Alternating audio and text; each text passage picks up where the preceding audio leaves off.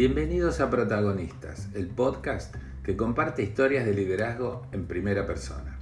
Mi nombre es Guillermo Ceballos y hoy voy a tener el gusto de entrevistar a Victoria Meni Bataglia. Victoria es Regional Lead Counsel para el producto Viviendas para los países de habla hispana de América del Sur de Airbnb. Este espacio está presentado por Aliot Advisors y Wembrandt Consulting.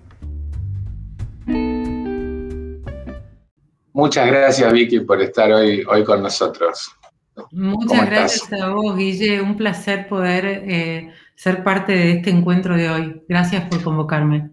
Bueno, como sabés acá tratamos historias de liderazgo en primera persona y obviamente nos interesa conocer más las personas que los negocios, ¿no? Es decir, cómo han sido sus experiencias, cómo, cómo han llegado a donde están. Has hecho una carrera, me consta, brillante, estás haciendo, seguís haciendo. Y no es tan común a veces con alguien que es abogado, ¿no? Es decir, profesión de la que yo fui parte muchos años.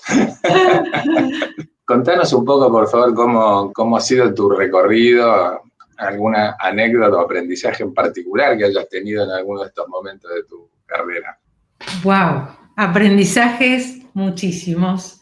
Te diría que lo primero que se me viene a la mente es aprender que como abogados somos socios estratégicos del negocio, que estamos para ayudar al negocio a generar la ganancia, ayudando al negocio a que las cosas pasen, a que las cosas puedan suceder y que, y que nuestro principal, te diría, propósito tiene que ser en cada cosa que el negocio nos pregunte, ayudarlos a identificar riesgos, pero también traerles soluciones para implementar el negocio que ellos quieran eh, llevar a cabo.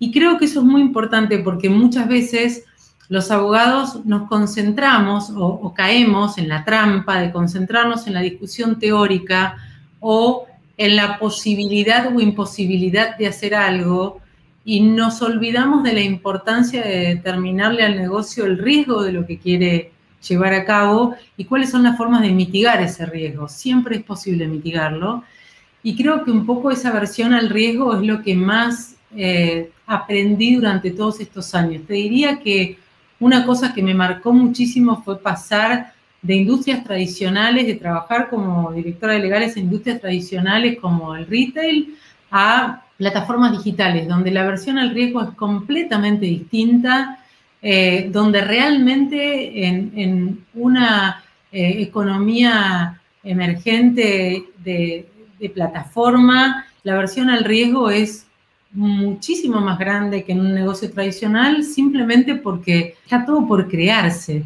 Y, muchas de las leyes que hoy existen no cuajan al 100%. Entonces hay muchísima más capacidad de hacer, eso te diría. Entonces se hace mucho más indispensable nuestra función porque si vos sos un palo en la rueda no, no se generan esos negocios, ¿no? no se generan esos negocios, no se genera ese empleo, no se genera esa mejora de calidad de vida tampoco, ¿no? Totalmente, porque son las plataformas son industrias o cualquier otra industria que sea tan innovadora como una plataforma digital, requiere de innovación de pensamiento también en los abogados. Eh, no podemos responder preguntas ni solucionar problemas con el, mindset tradicional eh, del que estamos acostumbrados. Esas formas de pensar no funcionan en un modelo de plataforma. Y creo que cada vez más ese animarse a pensar diferente empieza a ser una ventaja competitiva muy importante, te diría. Muchos aprendizajes. Wow, no, no sé si pudiera sintetizar en, cinco minutos, algo así, pero te diría que eso lo, considero como uno de los grandes, los grandes cambios en, mi forma de pensar durante los últimos años. Así, te acostumbraste a pensar sin código civil y comercial, concretamente, que es, es, la guía del abogado, básicamente, en el mundo de los negocios hoy, ¿no? Sí, yo creo que los tenés, siempre los tenés, porque obviamente esa legislación de fondo, vos sabés que a la larga, por analogía algún juez la puede aplicar y, la tenés incorporada, pero creo que te animás a pensar distinto porque sabés que en determinadas cuestiones el pensamiento evoluciona en muchos sentidos y, eso puede ser una posibilidad.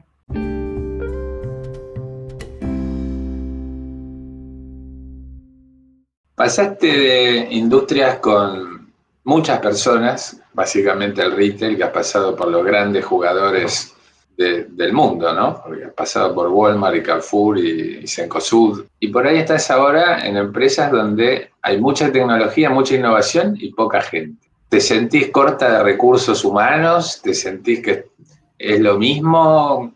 ¿El desafío es básicamente mucho más intelectual? que requiere pensamiento individual o te sentís no tener alguien con quien pelotear una idea en el mundo, en una idea jurídica? Creo que es una excelente pregunta y, y súper atinada. Te diría que obviamente cuando uno compara las grandes, los negocios tradicionales a las plataformas, está claro que en las plataformas, como vos muy bien dijiste, la cantidad de gente es significativamente menor. Pero tengo que decir que eso no digamos, eso no se traslada al día a día. La verdad es que yo me siento hiper conectada con, gente en todos lados del mundo.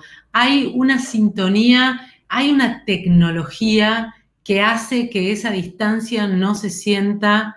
Estamos comunicados todos al segundo por más de cuatro medios distintos, además de los que todo el mundo conoce como el Zoom o el Google Meets o el que vos quieras usar.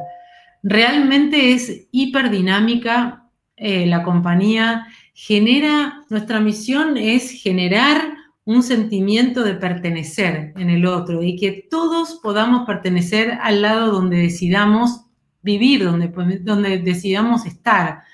Eh, nosotros hablamos de belong anywhere y creo que es algo que realmente se vive en Airbnb, que yo no siento para nada no tener con quién pilotear una idea. Yo tengo un equipo acá de personas, obviamente, pero además puedo estar hablando con colegas en México, Brasil eh, o Centroamérica. Eh, de hecho, hoy lo hice, eh, media hora con cada uno y a la hora hablando con alguien en Miami y mm, a los 10 minutos entro con alguien a un cole en San Francisco y después Alemania y Dinamarca. Y, es todo muy dinámico. Te diría que extremadamente dinámico. En ningún momento sentís aislamiento. Yo te diría que lo que impactó quizá en, en esa realidad de aislamiento es más que nada la circunstancia del COVID que hizo que todos tengamos que ir a trabajar a casa y eso sí, obviamente te hace sentir un poco más aislado. Pero la verdad es que la compañía tiene recursos súper interesantes disponibles a todos los empleados que hace que, no, que no sientas el hecho de que tu equipo está diseminado por toda la región.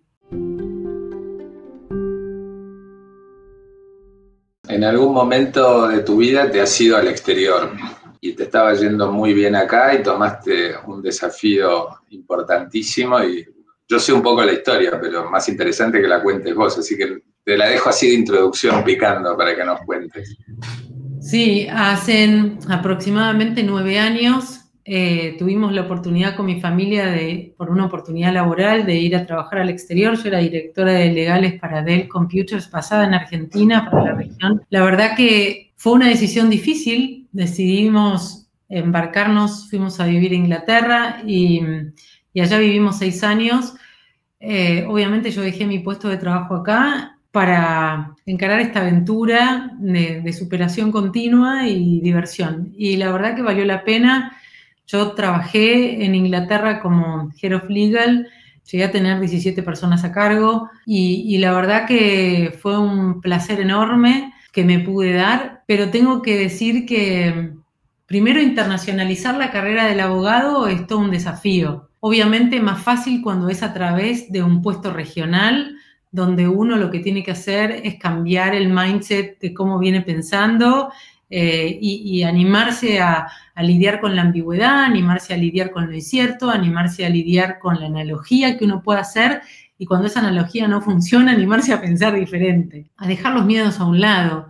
Pero la verdad que cuando uno habla de expatriación siendo abogado y teniendo que trabajar en un mundo legal de un sistema jurídico completamente opuesto al sistema civilista o codificado de los países europeos o del continente europeo o eh, de Latinoamérica y mudar a un sistema anglosajón, eh, ya sea como el americano o el inglés, que son completamente diferentes, no es fácil. Y mm, se puede, sí, obvio que se puede, pero requiere de yo conozco mucha gente que lo hizo eh, y lo hizo exitosamente. Requiere tenacidad, requiere estudio, yo tuve que revalidar el título, requiere animarse a volver a empezar, animarse a bañarse de humildad, ir a tocar 150 puertas y que las 152 te abran, porque probaste lo valioso que puede ser en un mercado hostil como en mi caso el inglés. La verdad que eh, yo siempre lo cuento porque digo, no hay que achicarse, hay que darle con todo, hay que remeter. Yo eh, hice dos trabajos y el segundo de mis trabajos, que es el que elegí buscar más tiempo porque quería encontrar algo que quede más cerca que una hora 45 en tren de mi casa y de vuelta, o sea que yo viajaba tres horas en mi primer trabajo en tren, fue un trabajo que yo entré como temporaria. Y para mí, habiendo sido directora de legales de Dell Computers, entrar como temporaria en un trabajo en Inglaterra fue, era, era terrible, porque había que volver a empezar. Y me acuerdo que a las tres semanas mi jefe, una persona sumamente brillante, inteligente, de la cual aprendí muchísimo. Espero que hayas tenido más de uno. Sí, por supuesto. tuve, la, tuve la gran suerte de tener más de uno. Y para los que no saben, Guillermo fue mi jefe cuando yo tenía 24 años, en mi primer puesto de gerencia en Walmart, eh, del área de legales. Así que tuve el placer de, aprender muchísimo de él también. Y volviendo a mi relato, cuando yo estaba en Inglaterra, a la tercera semana, mi jefe Mark me dijo, Victoria, debo reconocer que me equivoqué. Yo me asusté.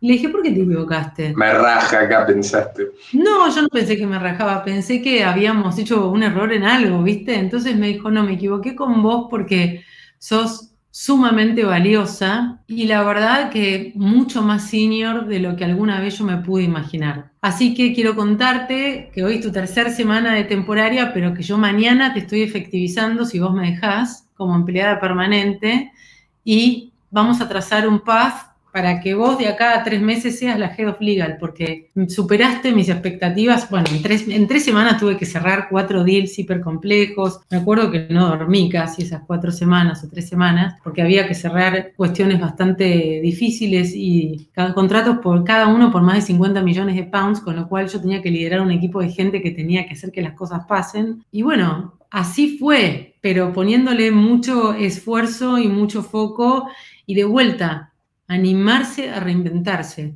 Lo que yo aprendí durante esos seis años en Inglaterra, no solamente a nivel profesional, pero a nivel personal. La convicción, la confianza y la autodeterminación que uno tiene que tener, ah, no, sé si es para todos. Em, yo hoy lo miro hacia atrás y digo, wow, si lo tuviera que volver a hacer, lo volvería a hacer. Seguramente sí, pero creo que hoy sería mucho más consciente del grado de esfuerzo que eso implica. La verdad que tuve la suerte también de tener una familia que me apoyó, eh, mi marido y mis hijos que me ayudaron y que me apoyaron a que yo pueda lograr este tipo de cosas, pero debo reconocer que como todo en la vida hay que trabajar duro para alcanzar estas cosas, hay que quererlo hacer.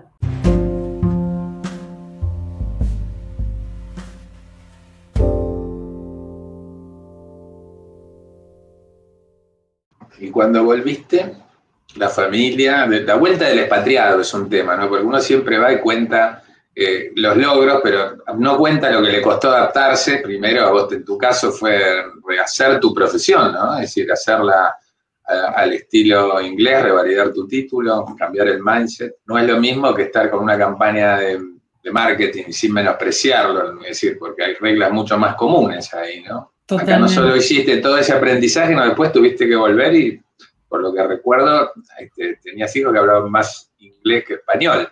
Sí, sí. Totalmente. Em, la verdad que la vuelta eh, no es fácil. Uno dice la ida no es fácil, y la verdad es que la ida es un poco más fácil que la vuelta, por una sencilla razón. La ida, uno está dispuesto a que todo es aprendizaje. Cuando uno se va, es aprendizaje el idioma, para en mi caso de mis hijos que tenían dos y cinco años, era aprendizaje en el idioma, aprendizaje en el sistema educativo, aprendizaje en, nosotros saber cómo resolver determinados inconvenientes en el país, acostumbrarte a los usos y costumbres, la cultura, un trabajo que es totalmente distinto el, inglés o el, que te toque a tu cultura que vos mamaste y cómo se comunican. Los argentinos somos muy directos en el estilo de comunicación, el inglés no y cuando vos sos muy directo, em, no les gusta. A ellos les gusta que vos hagas todo el caminito para llegar al mensaje. Entonces, que sepas leer entre líneas, que los argentinos no estamos acostumbrados a eso. Entonces, es un aprendizaje. Particularmente te diría, la vuelta, difícil porque uno se acostumbra a un mindset, como vos dijiste, totalmente distinto. Y hay ciertas efectividades que funcionan adecuadamente en el extranjero, sobre todo en los países desarrollados, que cuando uno vuelve acá se olvidó que acá no eran así. Entonces uno tiene que readaptar esa forma de comportamiento y la forma de pensar a lo que era antes. Por otro lado, con mis hijos fue muy difícil porque ellos se fueron de acá a los 2 y 5 y volvieron a los 10 y 12. Y la verdad es que son edades ya más complejas eh, donde entran a jugar otro montón de cosas, como la aceptación social, el, quién es mejor. Y, en Inglaterra, por lo menos a los chicos no los crían con esta mentalidad. Es mucho más, digamos, la inclusión al argentino un poquito le cuesta. Nos encantan los extranjeros, pero un poquito nos cuesta la inclusión del que es diferente. Entonces, este, fue todo un aprendizaje y la verdad una experiencia divina. Yo amo la Argentina, es un país hermosísimo. Los chicos hoy felices y súper adaptados, pero yo me acuerdo que llegué acá y aún cuando los obligábamos a hablar en español en mi casa, en el exterior, eh, mi hijo vino y me dijo, mami, mami, mi hermana, my sister, está molestándome en el sofá. Y yo dije, bueno, evidentemente yo no tengo que volver a trabajar hasta que estos chicos no estén adaptados al 100% en el colegio y con el idioma. Eh, y bueno, comenté que justamente eso hice, que hasta que no vi que ellos estaban felices de vuelta y habían pasado, me acuerdo, aproximadamente 8 o 9 meses desde que yo había llegado a Buenos Aires, ahí entré a trabajar en Airbnb. ¡Wow! Así que fuiste 100% mamá de vuelta. Bueno, nunca lo dejas de ser, pero digamos en lo ocupacional. Sí, son el equilibrio de esos dos roles, perdón, Guille, son, no son fáciles, eh, pero son posibles. Y creo que el secreto está en entender que los momentos en que uno está, está fulón. Es decir, que los momentos en que estoy con ellos, estoy con ellos, no estoy haciendo otra cosa. Que los momentos en que estamos cenando, yo no estoy mirando el celular. Los momentos en los que estoy con ellos o me están contando algo, los miro a ellos y los escucho y puede estar pasando otra cosa, pero en ese momento, si no es urgente, no lo voy a poder atender. Y son poquitos los momentos que tengo con ellos. Entonces me parece que o los aprovecho al mango o, se te va. Crecen muy rápido. Bueno, y ahora además a lo mejor probablemente estás haciendo de maestra de ratos con este tema de la pandemia y la educación a distancia. Estuviste acompañando también en un nuevo rol. Sí, sí, pero la verdad que son re independientes y yo trato de involucrarme lo mínimo indispensable. Te voy a decir la verdad, una de las cosas que yo heredé eh, desde que nacieron ellos eh, yo trabajo, trabajé siempre en todas las empresas multinacionales que trabajé, me lo aceptaron dos veces por semana desde mi casa. Nunca jamás ningún jefe me puso una limitación a eso. Obviamente me lo tuve que ganar eh, con muchísimo trabajo, pero nunca jamás tuve un problema por eso en ninguna de las cinco compañías donde lo pude hacer. Y la verdad que es algo que valoro muchísimo, pero también aprendí que por más que esos dos días yo estoy acá, eh, ahora con la pandemia, obviamente son todos, pero esos días que normalmente yo estaba acá son días en los que estoy, pero no estoy con ellos. Yo estoy trabajando al 100%. Entonces, lo que sí aprendí es que ellos necesitan atención, de, que yo a veces durante el día, hasta la tarde cita, no les puedo dar. Y tengo eh, la pyme, como digo yo, eh, que es espectacular, que es como mi brazo derecho y, y es una mujer espectacular que solo se dedica a cuidarlos a ellos, no hace otra cosa.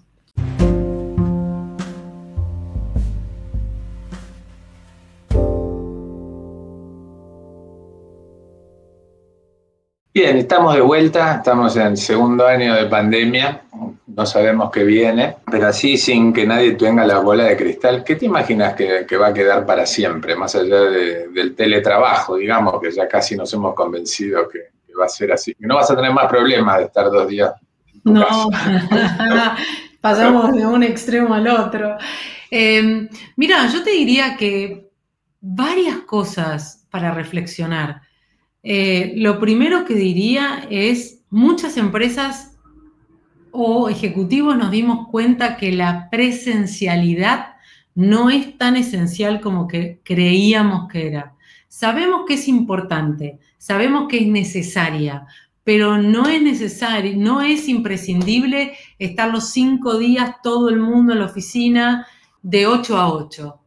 Yo creo que esto, de alguna manera, si aprendimos algo de la pandemia, nos tendría que llevar hacia un equilibrio. Ni 100% virtual, ni 100% 8, 12 horas por día en la oficina de lunes a viernes.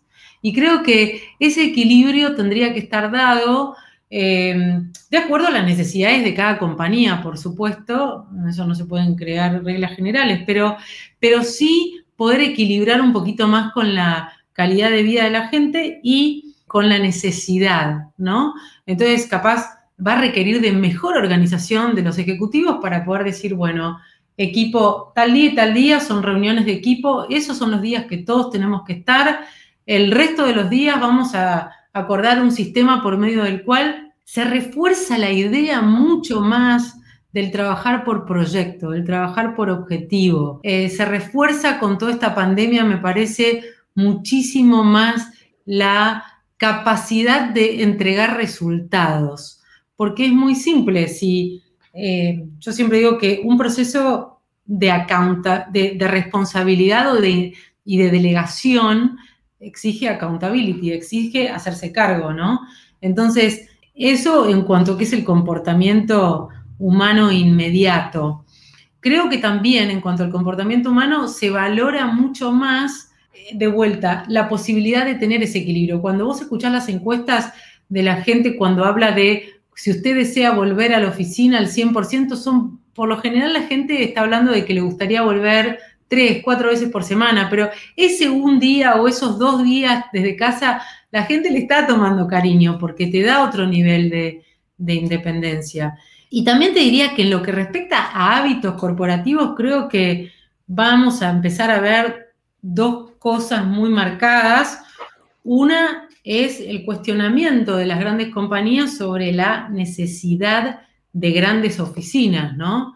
O de grandes estudios jurídicos o de grandes empresas que requieran la cantidad de espacio que tenían hasta hoy, donde se van a empezar a dar cuenta que quizá en determinados negocios no aplica, pero en otros sí, pueden realizar la máxima capacidad de ese negocio con menor espacio. Y, por otro lado, creo que también lo que vamos a empezar a ver más es menos viaje corporativo, que obviamente nos empezamos a dar, ya con esto nos hemos dado cuenta que es posible, en vez de viajar una vez cada dos meses, viajar dos veces por año, o, en o tres determinadas posiciones, pero deja de ser tan imprescindible eh, el estar face to face en todo lo que hacemos, porque hoy el Zoom nos da la capacidad de poderlo estar también. Yo sé que no es lo mismo, pero creo, no sé, vos, Guille, sos experto en este tema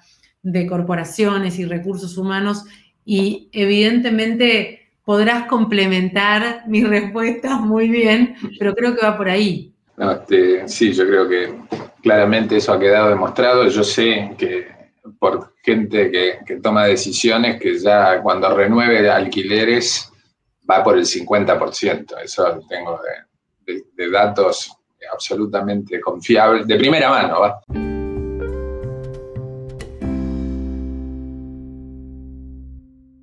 Este, bueno, me, me, encantó volver a contar y que compartieras un poco todo este periplo que has hecho, toda esta cómo has armonizado lo local, lo internacional, familiar, y muchas gracias por compartirlo, porque normalmente hablamos de los logros, a veces cuando nos piden cómo estás, cuando, cómo, qué estuviste haciendo todo este tiempo, relatamos los logros de un CV, y la verdad que uno quiere saber si está feliz o cómo, cómo has pasado algún momento determinado. Así que muchísimas gracias por haber compartido estos aspectos de, de tu vida. Y bueno, y seguimos conversando como siempre y nos estamos viendo. Muchísimas gracias por estar hoy en Protagonistas.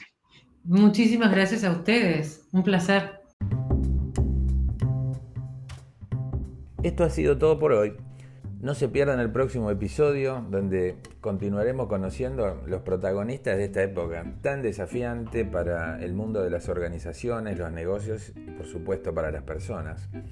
Los invitamos a seguirnos en Spotify o en Apple Podcast y en nuestras redes sociales tanto de Wembrandt Consulting como de Ariot Advisors. Protagonistas es producido por Malu Ceballos. Hasta la próxima, seguimos en contacto y por favor, cuídense.